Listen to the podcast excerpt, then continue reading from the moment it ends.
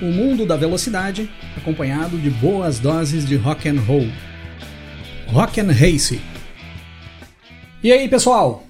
Tudo bem com vocês? Suzuka foi um dos principais palcos em que o piloto brasileiro Ayrton Senna deu seus shows nas pistas da Fórmula 1. Foi ali que o Senna conquistou seus três títulos mundiais e tirando aqueles enroscos com o Prost nas temporadas de 89 e 90, as performances do Senna em 88 e 91 em Suzuka ficaram marcadas para a história da Fórmula 1. Mas uma das melhores apresentações do Senna nesse circuito foi em uma corrida que pouco valia para o campeonato mundial daquele ano, pois o título já tinha sido definido semanas antes. Eu tô falando do Grande Prêmio do Japão de 1993 e é a história dessa corrida que nós vamos trazer no episódio de hoje.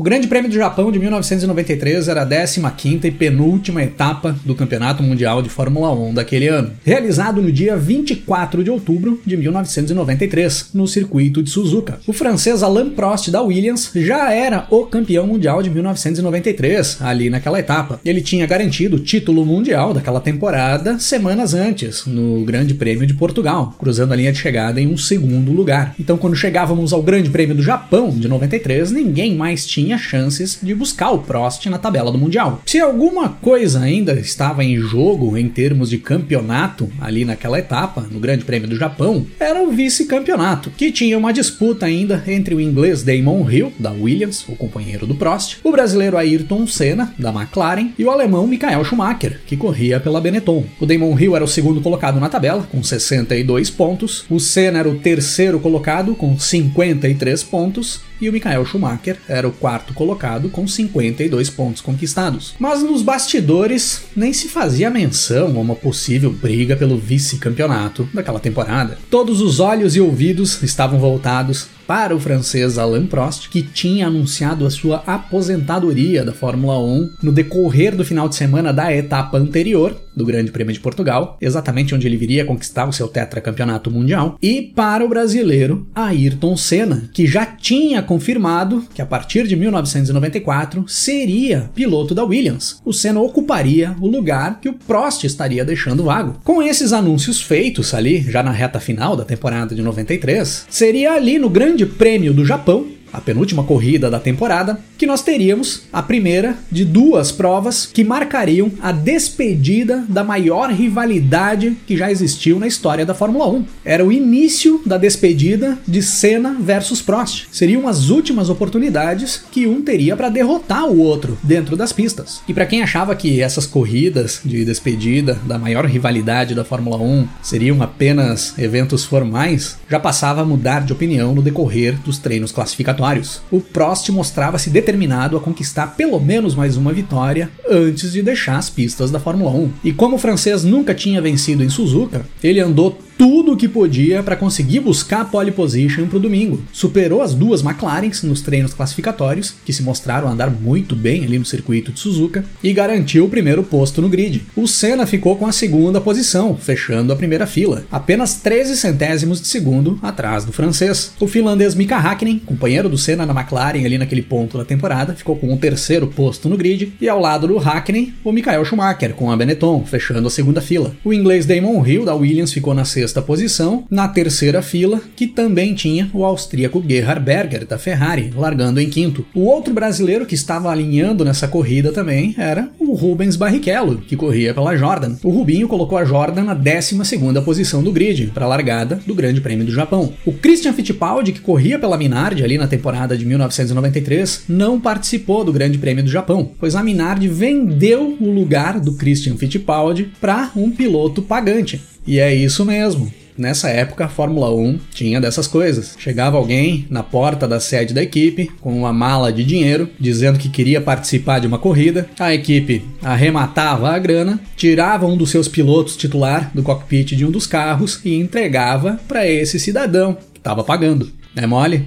Lá na frente do pelotão, Prost e Senna sabiam que a corrida estava aberta. A última vez que os dois tinham alinhado na primeira fila em um Grande Prêmio do Japão tinha sido em 1990, que vocês lembram muito bem o que aconteceu na largada. A Williams tinha sofrido mais para conseguir acertar o carro no decorrer do final de semana desse Grande Prêmio do Japão de 93. Nos trechos de curvas rápidas em sequência do circuito de Suzuka, o carro da Williams não rendia bem, mas o Prost sabia que no geral ele tinha um bom equipamento em mãos e que se ele fizesse uma daquelas corridas inteligentes que ele sabia fazer mais do que ninguém, sem forçar o equipamento, mas andando num bom ritmo, um ritmo bem regular por toda a corrida, era muito provável que o Senna não teria equipamento para sustentar uma boa posição que pudesse lhe garantir a vitória pelo decorrer de todo o evento. A McLaren desgastava muito mais pneu que a Williams e tinha bastante oscilação de desempenho no decorrer de toda a prova. E o Senna também sabia disso. E considerando que seria difícil de acompanhar o ritmo da Williams por toda a corrida, pular na frente na largada e conseguir abrir uma certa distância do Prost ainda no início da prova, quando os carros estavam de tanque cheio, pneu frio, freio frio e os desempenhos eram mais iguais, seria essencial para alguma estratégia que pudesse levar o Senna a uma possível vitória. Em primeiro lugar, porque as ultrapassagens em Suzuka são difíceis de serem executadas. E em segundo lugar, porque tínhamos uma previsão de chuva para o horário em que a corrida estivesse em andamento. E aí o Senna sabia muito bem: se chovesse e ele estivesse no páreo, a corrida seria dele. E é dessa forma que nós temos a largada para 53 voltas do Grande Prêmio do Japão de 1993. Como planejado, o Senna consegue uma boa largada e passa o Alan Prost antes de chegar na primeira curva de Suzuka. E o Senna consegue já impor aquele bom ritmo, um ritmo muito forte ainda no decorrer da primeira volta e consegue abrir uma boa vantagem em relação ao Prost. Fechando a primeira volta de corrida, nós tínhamos o Senna em primeiro, com o Prost em segundo, o Hackney em terceiro o Berger em quarto, o irlandês Ed Irvine na quinta posição. O Irvine fazia sua estreia na Fórmula 1, ali naquela corrida, como companheiro de equipe do Rubens Barrichello na Jordan, já ia impressionando o irlandês logo nos seus primeiros passos dentro da Fórmula 1. E Michael Schumacher passava em sexto, fechando as seis primeiras posições da corrida. O inglês Damon Hill era o sétimo colocado. A partir daí, no decorrer das primeiras voltas, o Senna e o Prost vão abrindo uma grande vantagem em relação aos demais pilotos da pista. O Senna ia conseguindo manter um bom ritmo e o Prost ia acompanhando de perto. Ele não deixava o Senna abrir muita distância. Ficava sempre uma diferença ali entre 1.8, 1.5, 2 segundos. Sempre uma diferença bem padrão. Os dois pareciam um relógio na pista. Chegando na volta 10 da corrida, nós temos uma briga muito boa pela quarta posição da prova. Uma briga entre o Gerhard Berger da Ferrari, o Michael Schumacher da Benetton e o Damon Hill da Williams. Os três se atacando e tentando buscar a quarta posição na prova. E aí, os dois rivais do Senna, na briga pelo vice-campeonato de 1993,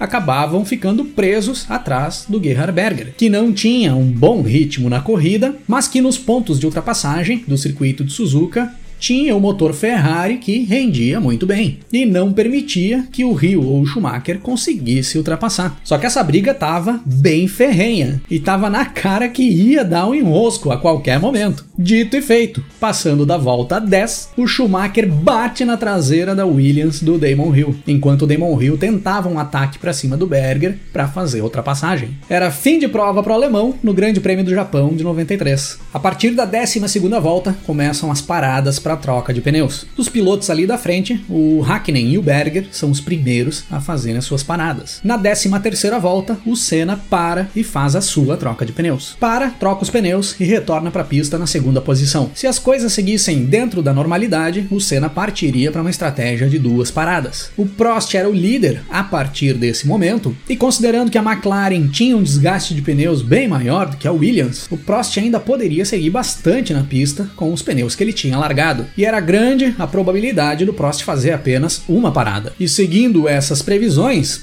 as coisas já pareciam se complicar um pouco para o Senna. Já parecia ficar um pouco mais distante a possibilidade de vitória do Senna. Chegando na volta 15, o tempo fecha sobre o circuito de Suzuka. Muitas nuvens escuras tapam o céu e a possibilidade de chuva vai ficando real. Várias voltas vão se passando a partir dali e nada do Prost parar para fazer a troca de pneus. E o Senna já ia reduzindo bastante aquela vantagem que o Prost tinha na liderança da corrida. O Senna estava com pneus novos, ele ia conseguindo render mais do que a Williams do Prost ali naquele momento e ia reduzindo essa diferença. Ali pela 18ª volta da prova, essa diferença era de 8 segundos, que tinha chegado a ser praticamente 20 segundos após a parada do Senna. Chegando na vigésima volta de corrida, corrida começa a chover sobre o circuito de Suzuka, bem no momento em que o Damon Hill faz a parada para sua troca de pneus. Só que como estava chovendo pouco ainda, o Hill troca, mas mantém os pneus slick, os pneus para a pista seca. Se a chuva aumentasse, ele teria que fazer outra parada logo em seguida. Foi um grande erro de estratégia da Williams com o Damon Hill ali naquele momento. Podiam ter esperado um pouco mais para chamar ele para fazer uma troca de pneus. E aí ver se a chuva aumentasse, já partia direto para pneus de chuva. Quem ia se dando bem a partir daí, em teoria, era o Prost, que não tinha trocado os pneus e poderia fazer uma parada já para colocar pneus de chuva. Poderia fazer uma parada menos do que os demais pilotos. Com a chuva caindo de leve e a pista ficando molhada aos poucos, já começava a aparecer a diferença de desempenho do Senna para o Prost nestas condições de pista. Aquela vantagem de 8 segundos que o Prost tinha para o Senna ali na 18ª volta, em duas voltas tinha caído para menos de 2 segundos. Passando da vigésima volta, o Senna já estava colado na traseira da Williams do Prost. Ah, mas em Suzuka chegar é fácil, passar é outra história. Uma volta depois, o Senna passa de passagem pelo Prost. Pareciam carros e pilotos de categorias diferentes. Na pista molhada, com pneu slick, o Prost passava uma trabalheira para não ir para grama, enquanto o Senna deslizava no asfalto, correndo como se tivesse em condições normais. Era impressionante o rendimento do Senna na pista molhada com pneus slick. Se o Prost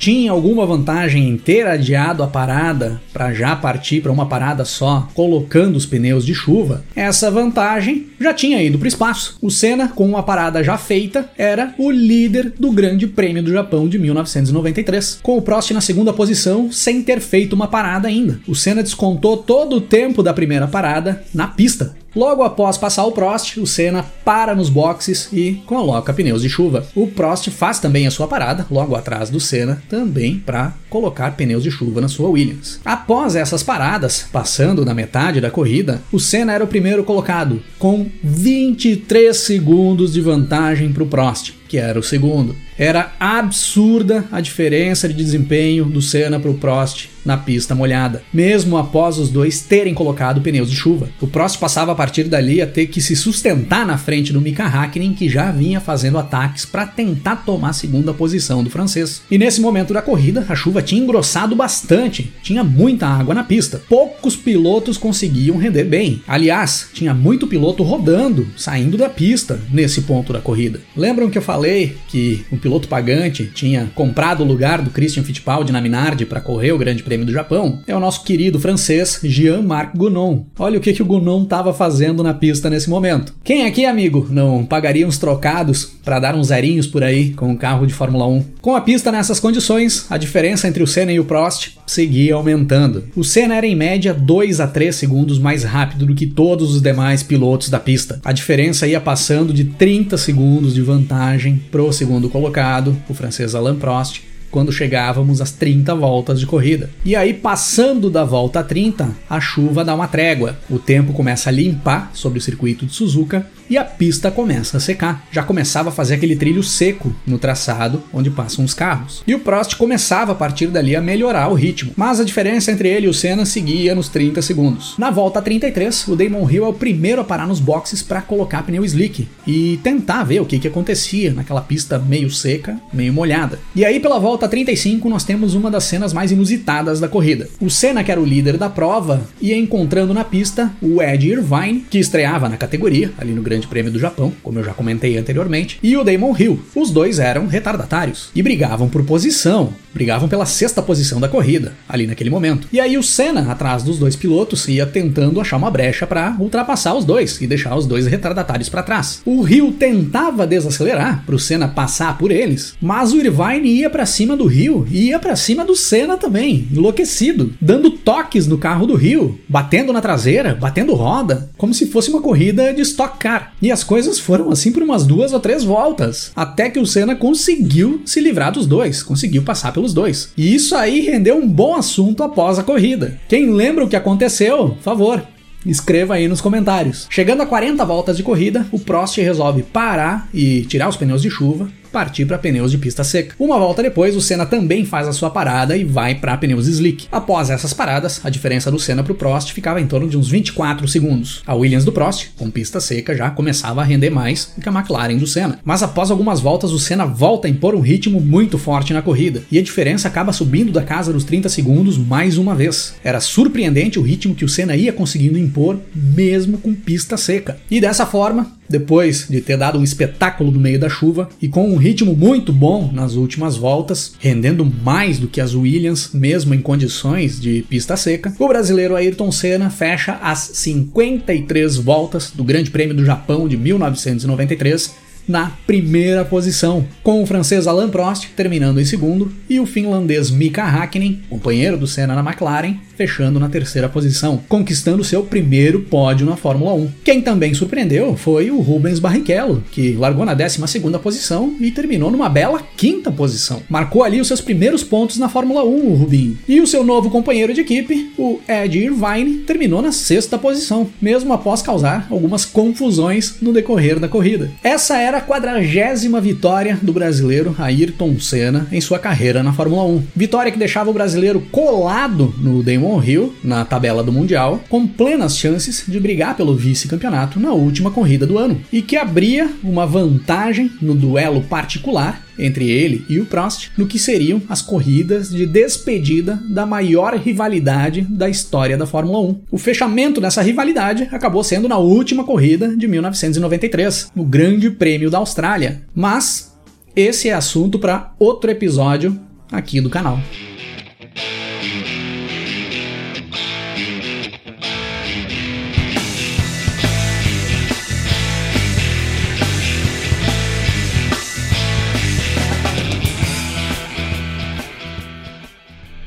Galera, nessa sexta-feira, dia 4 do 2 do 2022, há poucas horas, o Red Hot Chili Peppers lançou o seu novo single, Black Summer, a primeira amostra do álbum que vai ser lançado no próximo mês de abril, que marca a volta do John Frusciante para as guitarras da banda, depois de 16 anos fora do Red Hot Chili Peppers.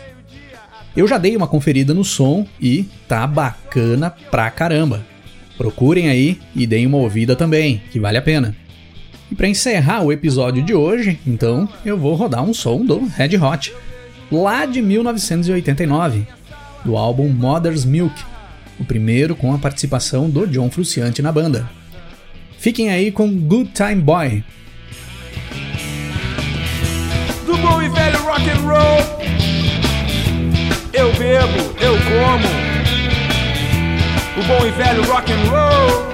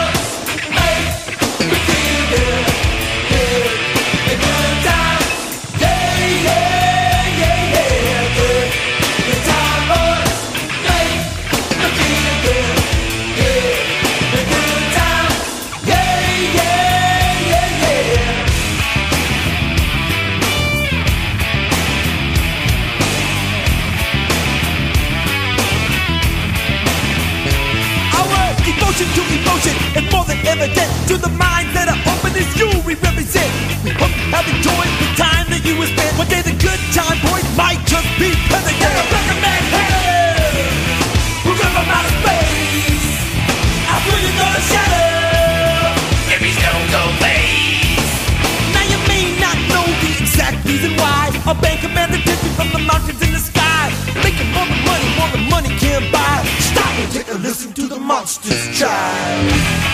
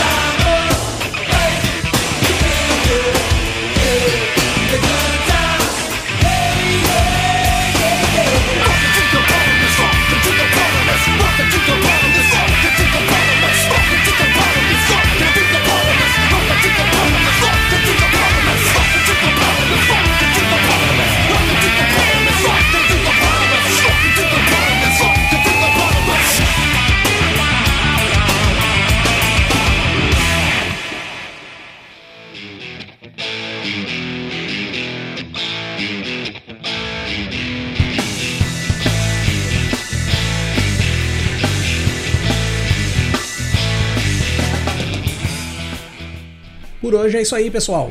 Se curtiu o nosso conteúdo por aqui, dá uma passada também no nosso canal no YouTube, é youtube.com/rockandrace, para você curtir também os nossos episódios em vídeo.